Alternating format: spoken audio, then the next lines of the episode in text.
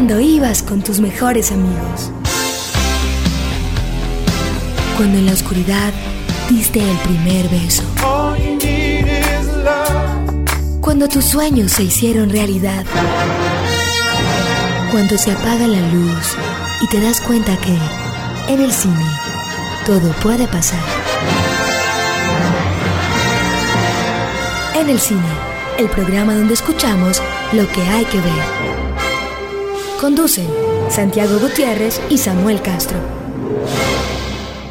Buenas noches a los amigos oyentes y a la oyente y a los que nos escuchan en otras partes del mundo y que nos escuchan también en este archivo porque a lo mejor no nos están oyendo en vivo, sino en el archivo que bajaron o que están oyendo en línea. Buenas noches a todos ustedes. Bienvenidos a En el Cine. O buenos días, o, buenas tardes. Exacto.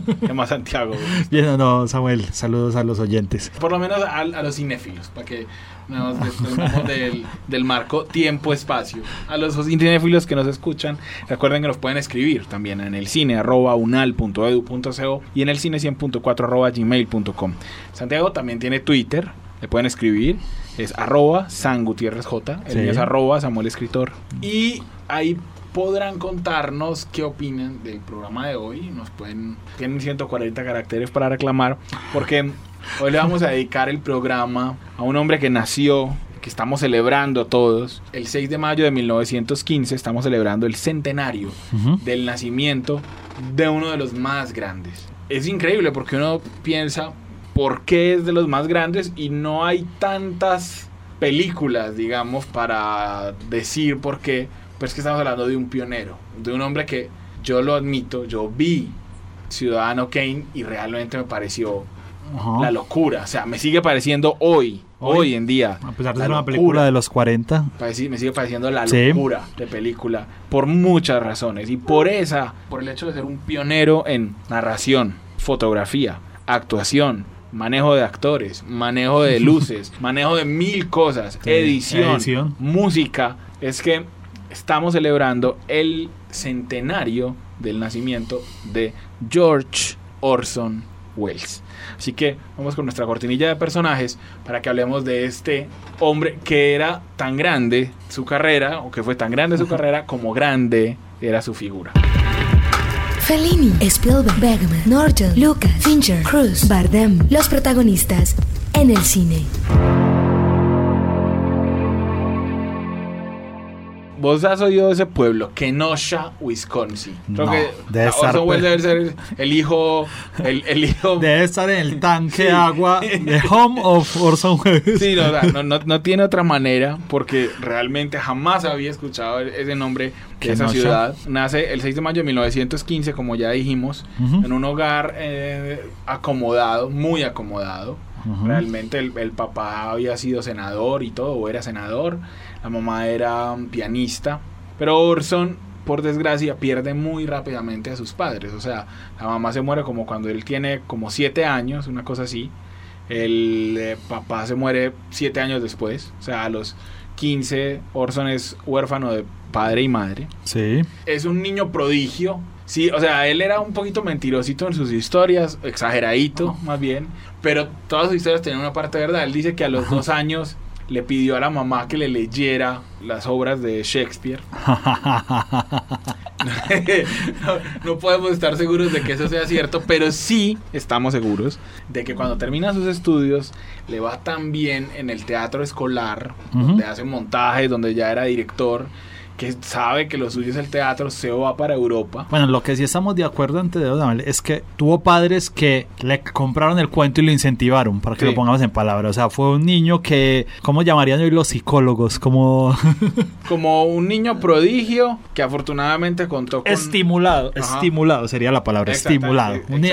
estimulado por sus padres. Le creyeron el cuento. Exactamente. Le creyeron el cuento. Entonces siempre estuvo, digamos, muy en contacto con las artes en general. Ahí podemos ver, digamos, un trazo de por qué su cine era, digamos, una concepción completa. Totalmente. Orson era, mm, desde siempre, era un, tipo bueno, un tipo que no solamente trabajó, vamos a mencionarlo rápidamente, fue director de cine, fue guionista, fue columnista de periódico, fue productor radial, fue locutor, fue actor. Quiso ser músico. Como actor era un tremendo actor. Actuó en muchísimas producciones. O- ojo, Orson llegó un momento en que no se le negaba a nadie. O sea, en que no estoy diciendo que por plata, a veces también era por cariño. Pero hay apariciones de Orson Welles en programas de televisión, en películas de serie B, en películas de serie Z, en un montón de narraciones. Es el narrador, él es la voz narradora, porque también lo vamos a escuchar enseguida. Tenía una voz Sí, privilegiada. bueno, hay que decir que él también al final,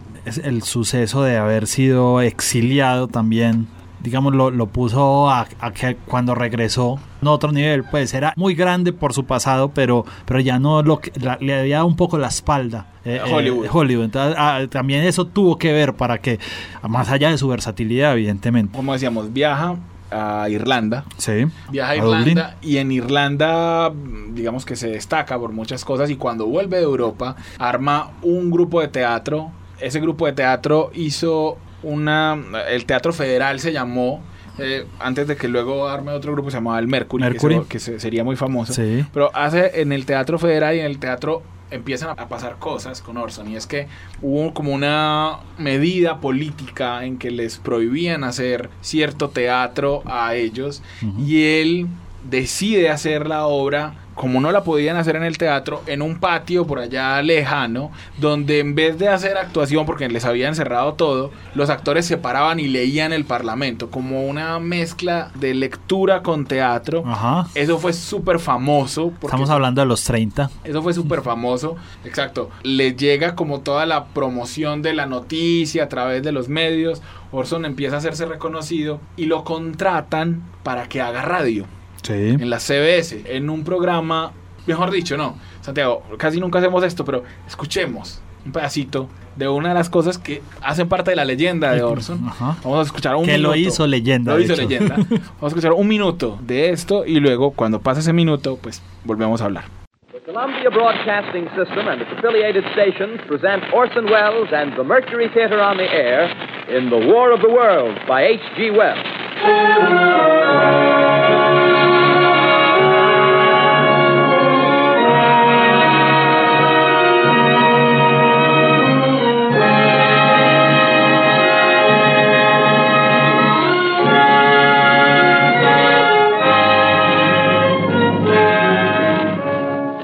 Ladies and gentlemen, the director of the Mercury Theater and star of these broadcasts, Orson Welles.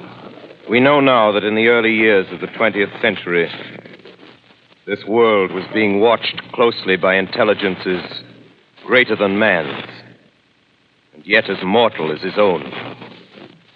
We know now that as human beings busied themselves about their various concerns, they were scrutinized and studied, perhaps almost as narrowly as a man with a microscope might scrutinize the transient creatures that swarm and multiply in a drop of water. Santiago, pues mira, lo que vos oís en la presentación es que claramente se decía, esto es un radioteatro, con ustedes el director del radioteatro Orson Welles, y Orson Welles en vez de decir, o sea, en vez de hacer la presentación formal, sí, saluda y todo, pero empieza una narración. Ajá. Y la gente... Eso a la gente le voló la mente de una manera. No, porque claro, él empieza la narración y la gente llegó tarde como al comienzo del programa y su narración después de eso utiliza actuaciones en primera persona. No, y le cambió los códigos a la gente. O O sea, no, es que. no ah, estaba leyendo, o sea, él la- no estaba leyendo la- a, a la guerra de los mundos de Orwell, de- perdón, De. H.G. Wells, Sí. sí, eh, sino que él hace todo un libreto en el que los protagonistas cuentan, mire, estoy viendo tal cosa, está pasando esto en primera persona. Bueno, y, y pongamos el contexto. O sea, ¿qué podría ofrecer la radio a esa altura? O sea, de pronto lectura de noticias y música. No creo que iba más allá. O sea, esto es una cosa. Ahora parece una cosa muy inocente, pero esto realmente llevó a que se generara Pánico. pánico en varias ciudades de Estados Unidos, particularmente en Nueva Jersey, digamos que era como el sector, porque Claro. iba una invasión extraterrestre. O sea, se la estaban creyendo de verdad. Salió en los periódicos, o sea, pueden buscarlo, eh, ya si son googleros, busquen. Ajá. Salen los titulares en los que se Sí. ve a Orson Welles que tuvo que pedir disculpas después, o sea, al programa, a los ocho días, al comienzo de su siguiente programa, miren, queremos ofrecer disculpas por el pánico que se Sí. causó. Hoy esa estrategia, hoy, estamos hablando de 2015, le daría fácilmente un león de oro en Cannes por publicidad. Claro. O sea, o sea una, es una estrategia, el, el sueño de cualquier publicista sería generar ese impacto. Y él lo hacía porque tenía un sentido del espectáculo.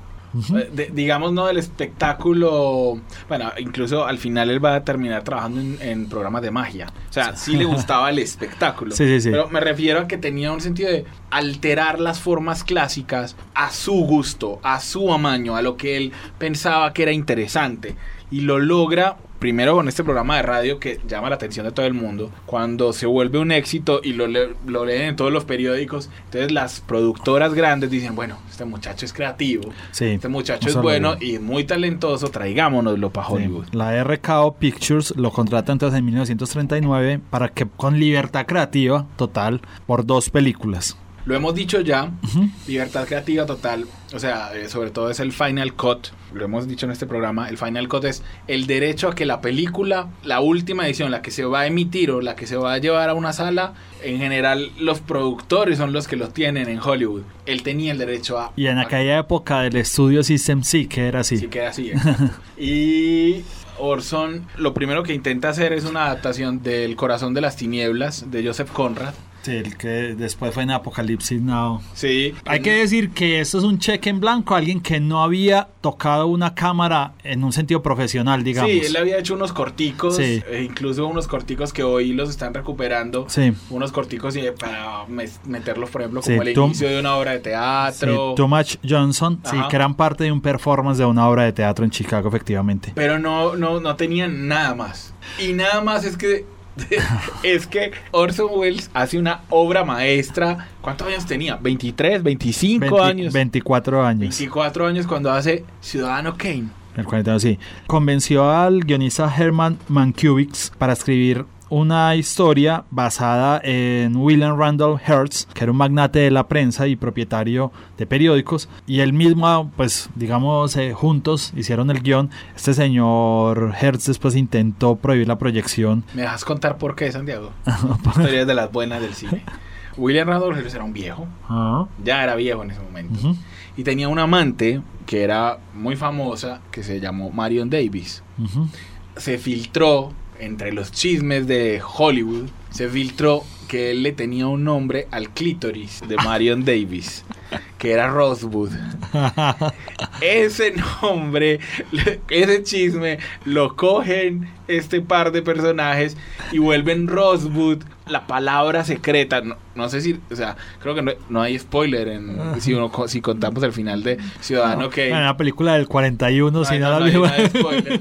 Rosewood es la palabra que pronuncia al principio de la película Kane cuando está agonizando y al final de la película sabremos que fue un trineo, que fue la única cosa, digamos, que él recuerda después de tenerlo todo. Pero ellos sabían que Hearst iba a entender el mensaje secreto y por eso Hearst pone todo el aparataje de sus periódicos para desacreditar a Wells y para que la para que ciudadano Kane no Y golpeó la éxito. taquilla, claro efectivamente. y no lo tuvo no tuvo éxito fue realmente un um, flop como dicen en Estados Unidos una decepción en taquilla Ujú. pero con el paso de los años Ciudadano Kane cada vez está en todos los listados de las mejores películas de, de- de todos los tiempos. Hay que decir que Wells dijo, después confesó que haciéndola, él, hubo una película en la que se, se fijó mucho que era La Diligencia de John Ford y que estuvo mirando mucho esa película. ¿De John Ford? Sí, de John Ford, creo. Que estuvo mirándola porque uno ve en Ciudadano Kane, miren, por ejemplo, unas secuencias en las que hay, por ejemplo, una luz que se repite a la derecha de la pantalla arriba, en la esquina. Pero la luz se mantiene, pero la composición cambia. Es decir, a veces es un foco, a veces es un faro, a veces es el ojo de una estatua. Sí. Se mantiene la luz, pero todo cambia y esa era una manera de enlazar. La transición, sí. que no se había hecho. No, nunca. que eso en el 41 era. O sea, eso en el 41 es como ver volar a Spider-Man colgando Sí, no, por no. las torres. La verdad, o sea, es una. De hecho, hoy es muy creativo. Hoy es un recurso muy creativo. Totalmente. O lo que hizo esa famosa escena de para mostrar cómo el matrimonio deja de ser amable empieza a alargar la mesa entre los dos. Ajá. Que hoy ya es un. O sea, casi que hay muchas películas que le hacen homenaje. Casi que es un cliché. Sí, le hacen homenaje. Ajá. Eh, a Rosewood le ha hecho homenaje, pero a Ciudadano Kane le han hecho homenaje a muchas películas. Sí. Los Simpson hizo todo un capítulo, ¿se acuerdan de un osito de peluche que tenía el señor Burns? Burns, sí. Eh, ese era toda la trama de, de ese osito de peluche se remitía a Ciudadano Kane. Sí, como habíamos dicho con la RKO, había firmado por dos películas, entonces para la segunda se interesa en la novela de Magnificent Ambersons de Booth Tarkington, que había ganado el Pulitzer en el 19, Y eh, hacer una adaptación de la película. La, la convierte en el cuarto mandamiento, se llamó la película. o se No, The Magnificent Amberson, así. No, el Ah. cuarto mandamiento llega después. Esta película dice Orson Welles que se la dañó por lo que hablabas, porque sí le metió la mano la RKO en el último corte. Él dice que se la dañó. Pero realmente hoy, digamos, es una película de esas de culto, por ser una Orson Welles de, lo- de la primera época, pero, pero él, digamos, no quedó muy contento. Después se asume en el 46 El Extraño, que dice que básicamente fue contratado como director, no tuvo mucha. Él iba y venía, digamos, y no tiene pudor en su carrera en decir en qué proyecto realmente está creativamente inmerso. Es que era impresionante porque Orson hace de todo. Entonces, Sí. en esa época, cuando hizo El Sirviente, él estaba haciendo un proyecto gigante. Orson fue de ideas políticas liberales. Sí. Lo contrata el gobierno de Estados Unidos para que haga una serie de cortos en Latinoamérica. Mejor dicho, fue a filmar el carnaval de Río, Ajá. fue a hacer un montón de cosas. Esos cortos, como cosa rara en Orson Welles, estamos hablando de un tipo que su versión del Quijote se demoró como 10 años en filmarla. Se empiezan a extender los proyectos, él no termina. El gobierno venezolano de Getulio Vargas se preocupa porque este señor es medio comunista. Ajá. Entonces no quiere que Orson filme ciertas cosas. Y entonces hay un montón de películas como Estambul, por ejemplo, que Sí. él dirige a distancia. O sea, que él manda a decir que hagan este, este plano, manda a decir que no sé qué. Y pasa mucho con Orson que, por ejemplo, él no, no había dejado de hacer los programas de radio. O sea, Ajá. era, era una cosa loca y lo empiezan a contratar mucho como actor. Orson hace, mírenlo, por ejemplo, en qué les digo, mírenlo en, eh, eh, bueno, él va a ser una versión de Otelo, ya, pero bueno, pero me estoy adelantando. Tiene tantos problemas en Estados Unidos Ujú. que Orson decide viajar a Europa. Sí, digamos, es la, y es la época de McCarthy, que ahí es donde sale el macartismo, que era que perseguían a los que parecían comunistas, entonces, digamos, se ve obligado a un exilio realmente Orson Welles. Y eso que eh, yo no me acuerdo, bueno, se- eh, él, él una parte de su vida la va a vivir en España. Sí, Cuando está casado con Rita Hayworth, porque es que además Orson pues mal gusto no tenía. Sí. Mírenle las fotos de sus esposas, Sí, todas tuvo- divinas. tuvo, digamos, un romance con Dolores del Río, que es una actriz mexicana de la época, después estuvo casado con Rita Howard, efectivamente. Antes de eso ya había estado casado con Virginia Y- Nicholson. Lo primero. Y, miren las fotos de Paola Mori, que fue la última, digamos, de, de sus esposas con la que estuvo casado 30 años. Mírenla, es una belleza. Sí, y digamos en, en España él, digamos, vivía feliz porque era del entorno este de la tauromaquia, digamos, muy intelectual de aquella época. Claro, Orson, a Orson lo, lo quería todo el mundo. O sea, es que había hecho Ciudadano Kane. Ciudadano Kane fue creciendo su fama. Porque, porque además em, Orson hace eh, una. No estoy mal, no, si no estoy mal, es la Sed de Mal después. Sed de Mal es considerada por muchos, digamos, su segunda obra maestra. Aquí, por ejemplo, hay otro recurso que ya es muy común, pero que en la época es un plano secuencia, digamos, milimétricamente puesto en escena. Si no, venga, haga- mejor dicho, hagamos una. Metamos aquí una cortinilla. eh, la cortinilla de nuevos clásicos. Para que sigamos hablando de la obra de Orson Welles. Straighten up and fly right. Nuevas viejas películas. De los nuevos clásicos se habla en el cine. Entonces, Santiago, él en Europa lo aprecian más, hace cosas como Otelo, Sí. un Otelo un poquito más libre, casi sin recursos, pero él vuelve, ese sí es uno de los que aplica lo que le dicen a uno los, los clientes en publicidad, sea creativo, o sea, no tiene plata, pero entonces sea recursivo. En ese caso, él era recursivo, hace un Otelo que los decorados son de cartón piedra, pero que ese, ese Otelo ganó la Palma de Oro en Cannes. Ajá. O sea, eh, ¿por qué? Porque, po- porque era puro cine de él. Estamos hablando de que Orson, por ejemplo, jugaba con el sonido para que a veces los diálogos tuvieran que ser escuchados por la gente en medio de la banda sonora, que Orson le gustaban los ángulos distintos, jugar con los personajes para que estuvieran en las sombras, bueno, un montón de recursos, o sea, ese, ese fue el hombre que amplió las posibilidades del cine como muy pocos antes Sí. que él. Orson volvería a Hollywood en el 58. Digamos ahí, ahí digamos la década de los 50 casi que entera la vive eh, en el exilio. Había hecho que Mr. Arcadine antes de eso. Sí, Eh, a ver, aquí tengo la lista de películas, la, la filmografía. Si tenemos 52 Hotel o Macbeth, digamos que es su época, sí. Mr. Arcadine en el luego 55. eso, él hace Mr. Arcadine, Sí, que es una película. ah, A mí me gusta esa trama.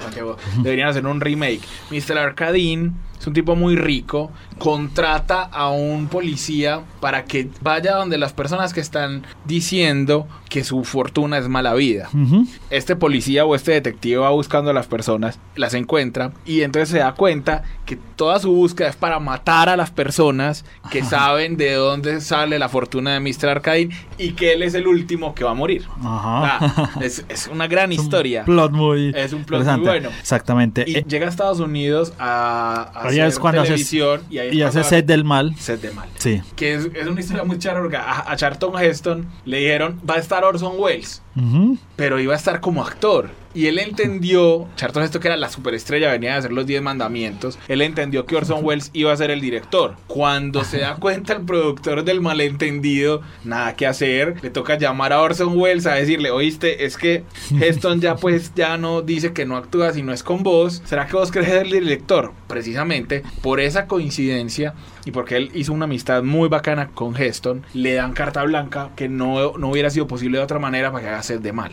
Sí, ahora se puede encontrar de esta película Sed de Mal dos versiones. La original que dicen que fue muy tocada en edición sin la op- opción de, de Orson Welles y el plan de Orson Welles que parece ser una película digamos diferente, pero igual cualquiera sea es considerada digamos como uno de los puntos Altos. altos de la carrera de Orson Welles. él manda un memo, un memo de 58 páginas diciéndole después al, al estudio, porque él se va sin terminar la postproducción. Sí. Se la estrenan y cuando él la ve y además ve unas tomas adicionales que él no había hecho, Ujú.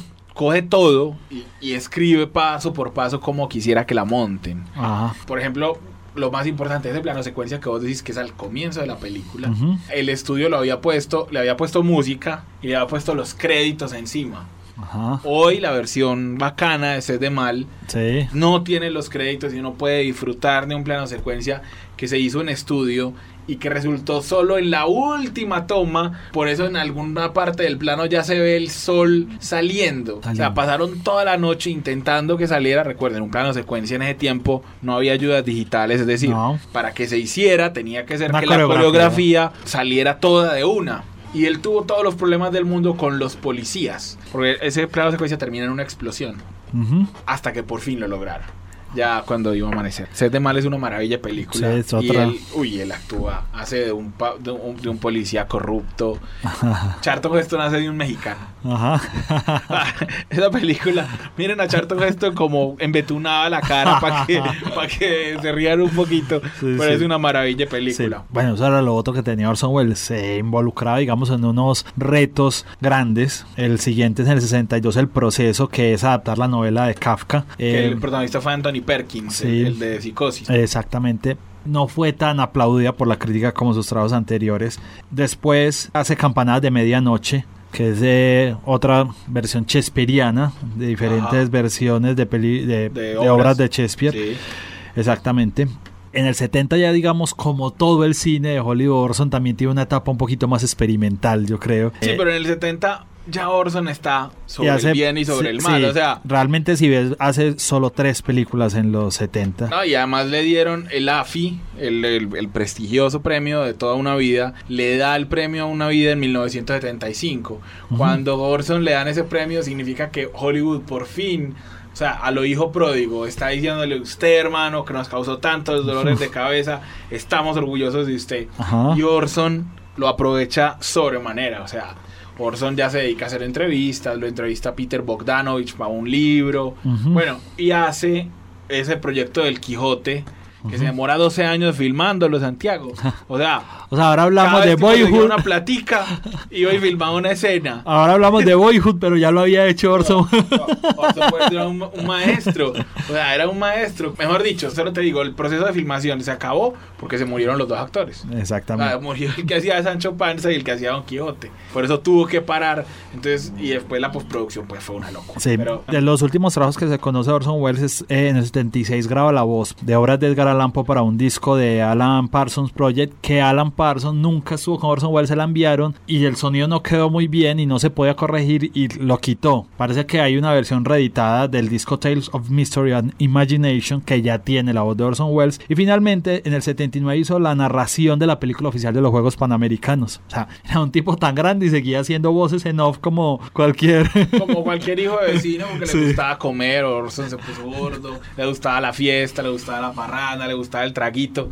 Sibarita, un sibarita, por eso creo que nos cae tan bien en este programa. Orson Welles es sin duda un grande del cine y hemos escogido para terminar este programa que se fue muy rápido una versión de una melodía que suena eh, no hablamos de la dama de Shanghái Vamos a ver. eh, se nos pasó, creo que era la cuarta o quinta de su filmografía, donde actúa con Rita Hayworth. Sí, sí. Eh, una melodía que suena ahí que se llama Navaisa do Zapateiro, en esta versión que canta Caetano Veloso. Con Caetano Veloso nos despedimos y nos escuchamos dentro de ocho días aquí en el cine.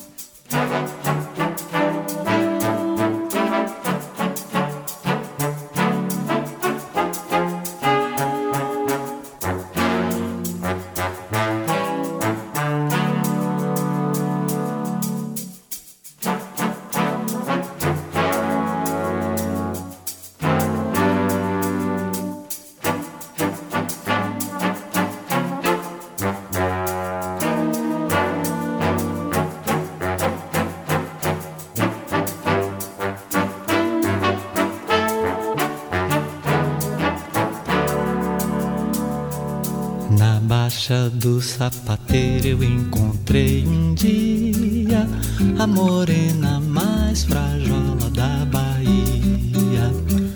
Pedi um beijo, não deu, um abraço, sorriu. Pedi a mão, não quis dar, fugiu. Bahia, terra da felicidade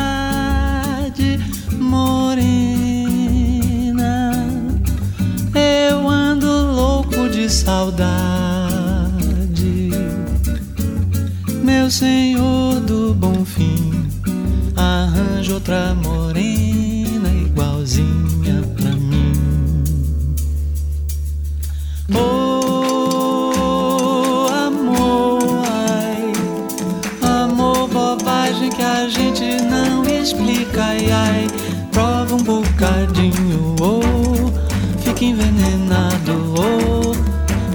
resto da vida é um tal de sofrer, oh, lara, oh, lerê, oh, Bahia. Bahia que não me sai do pensamento. Oh, ouve o meu lamento oh, oh, na desesperança oh, de encontrar nesse mundo um amor que eu perdi. Na Bahia vou contar. Na baixa do sapateiro eu encontrei um dia a morena mais frajola da Bahia. Pedi um beijo, não deu. Um abraço, sorriu. Pedi a mão, não quis dar. Fugiu. Bahia, terra da felicidade